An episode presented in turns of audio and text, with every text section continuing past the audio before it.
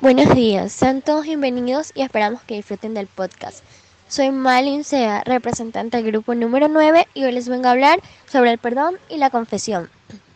Primero, una pequeña definición acerca del perdón.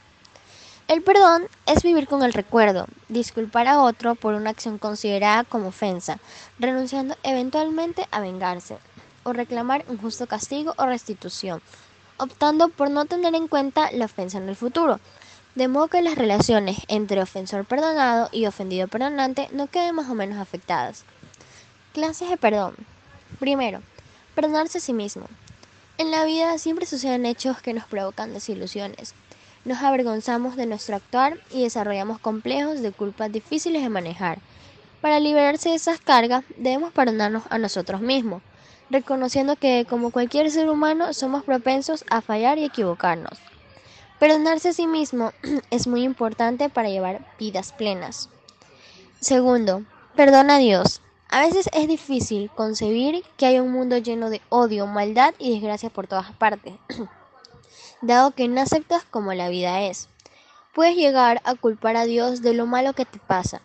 Al hacer esto, tú eres el único perjudicado, así que lo más conveniente es que reflexiones sobre tus creencias y te liberes de ese enojo. Otro tipo de perdón de Dios, también llamado como el perdón espiritual, es el más elevado al que puede aspirar un creyente, pero no aplica para personas ateas o agnóticas. Por último, perdona a los demás. Tanto pedir como ofrecer perdón hacen parte de la vida de cualquier humano. En cualquier momento puede ser el que perdona o el que causó daño y debe arrepentirse para pedir disculpas.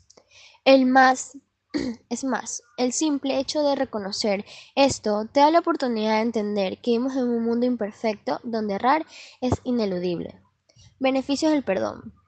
Tenemos relaciones más sanas, mejor salud mental, menos ansiedad, estrés y, hostilidad, presión arterial más baja, menos síntomas de depresión, un sistema inmunitario más fuerte, mejor salud cardíaca y mejor autoestima. Pero, ¿por qué es tan fácil tener resentimiento? Cuando alguien nos hiere, especialmente si es una persona que nosotros queremos y confiamos, puede ser que nos enojemos y sintamos tristeza y confusión. Si pensamos todo el tiempo en situaciones en las que nos hemos sentido heridos, los rencores, deseos de venganza y hostilidad se pueden enraizar. Si nosotros dejamos que los sentimientos negativos reemplacen a los positivos, quizás nos demos cuenta que nuestra propia amargura o sentido de justicia nos agobian. Para algunas personas es fácil perdonar por naturaleza. Sin embargo, aunque seas una persona recorosa, puedes aprender a perdonar y no quedarte con el resentimiento.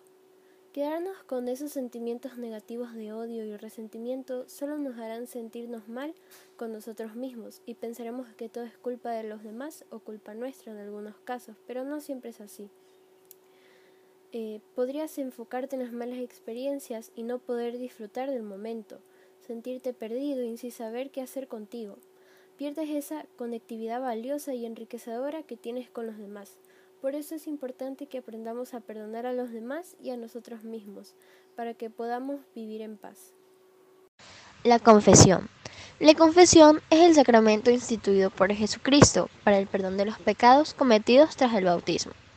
A través de los sacramentos, Cristo continúa su ministerio de curación y redención en la Iglesia.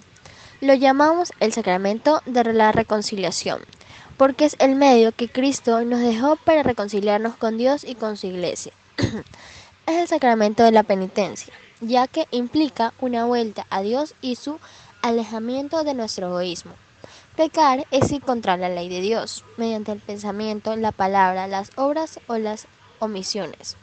La ley de Dios está resumida por Jesús en amar a Dios por encima de todas las cosas y amar a nuestro prójimo como a nosotros mismos. Hay que subrayar que el citado religioso debe cumplir lo que se conoce como secreto de confesión. Concretamente, lo que se establece con él es que aquel no puede desvelar bajo ningún concepto lo que un fiel le ha revelado durante su confesión sacramental.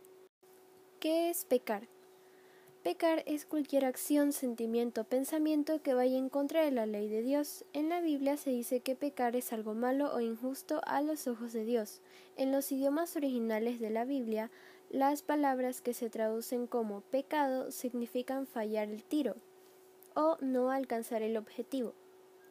Por ejemplo, en la Biblia se habla de un grupo de soldados del antiguo Israel que eran tan hábiles con la onda que eran capaces de acercar sin fallar su tiro. Tenían muy buena puntería al lanzar la piedra. Si esto se tradujera literalmente la expresión sería no pecaban.